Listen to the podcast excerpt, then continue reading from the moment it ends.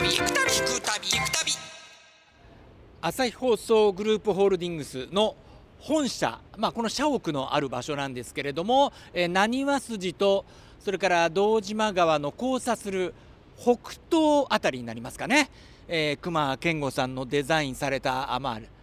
大きな建物なんですがさてここはどういった場所なんでしょうか？はい、えー、今あのご説明ありましたけれども、えー、この朝日放送さんのですね、えー、すぐ南側に、えー、道島川が流れておりましてであの玉江橋というですね、えー、橋がかかっております。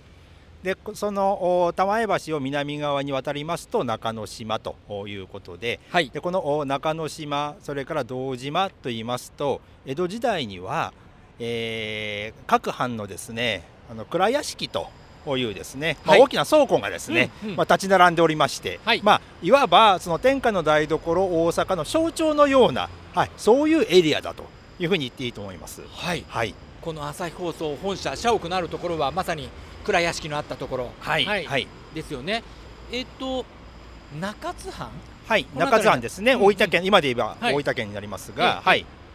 の大倉屋敷の、うん、まあまさに跡ということになりますね。はい、はいあの何か石碑みたいなものがあるえ石碑が立っております、はい、はい、そこに中津藩の蔵屋敷があったということとですね、うんはい、で、えー、そこがああの有名な福沢諭吉が生まれた場所であるという。意外に意外な事実で。意外な事実に福沢諭吉さんが生まれた場所がここにあると、大阪だったということですね、大阪だ、ね、そもそも大阪でしかもここだったという、うん、福沢諭吉誕生地とですね、はい、文字が刻まれた石碑が見えております、うん、福沢諭吉といえば一万円札でしょうか、はい、ここがそのかの有名な福沢諭吉が生まれた場所。でどうしてここで諭吉が生まれたかと言いますと、うん、福沢諭吉のですねお父さんはその今現在の大分ですけれども中津藩のですね蔵屋敷というところに勤めていた役人だったんですね。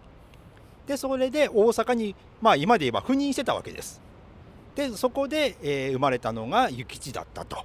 いうことになります。はい、福沢諭吉さんは意外にも大阪生まれだった大阪生まれだったんですね。ということなんですね。はい、はい、はい、えー、ただしですね、うん1歳までしかいなかった。あそれも知らなかったです。でも席はちゃんとあって、はいはい、そして横には中津さんの蔵屋敷跡ということで、はい、その朝日放送の社屋の本当すぐ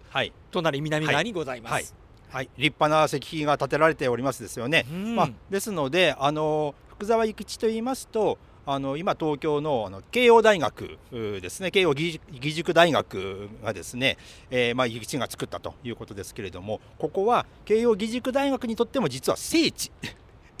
になっております。そうですか、はい、聖地のそばで働かせていただいております、はい、ありがとうございます。はい